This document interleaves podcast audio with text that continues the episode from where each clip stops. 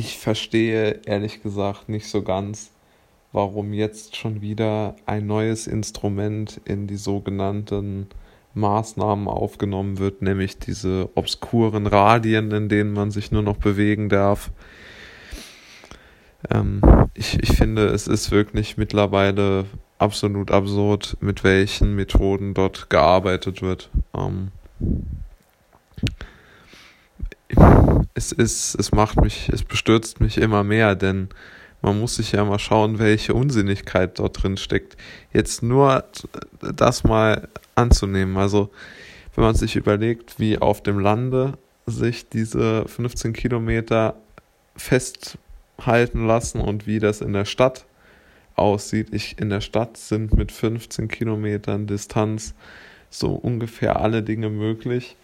Und auf dem Land ist ungefähr gar nichts mehr möglich, denn 15 Kilometer zu Freunden ist auf dem Land sehr, sehr wenig zu fahren, äh, sehr viel zu fahren praktisch. Also man hat äh, in, in 15 Kilometer um, Umland jetzt nicht unbedingt seine Freunde oder seine Verwandten wohnen.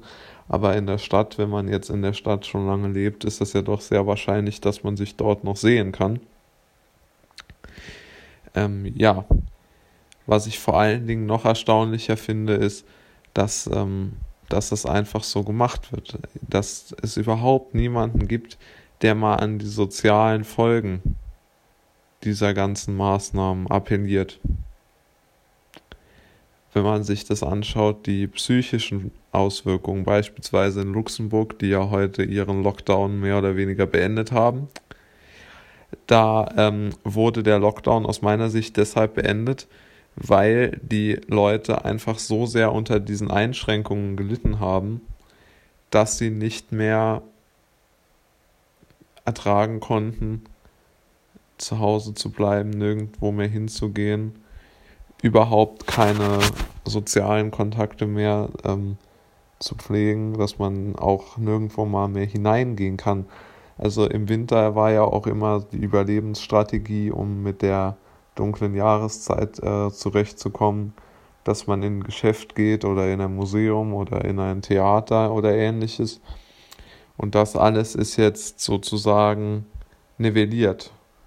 Das halte ich doch für eine sehr gewagte Situation und da möchte ich jetzt ähm, äh, doch schon mal Kritik dran üben natürlich. Was mich vor allen Dingen auch noch stört, ist, dass äh, eigentlich überhaupt gar keine Fachleute mehr dort eingeschaltet werden. Es werden nur noch die sogenannten Leopoldiner und die sogenannten Helmholtz ja, ähm, Institute und äh, Vereinigungen äh, zur, zur ja, wie soll man es nennen, Wissensbildung oder macht besser gesagt Meinungsbildung der Bundesreg Bundeskanzlerin und der Ministerpräsidenten herangezogen.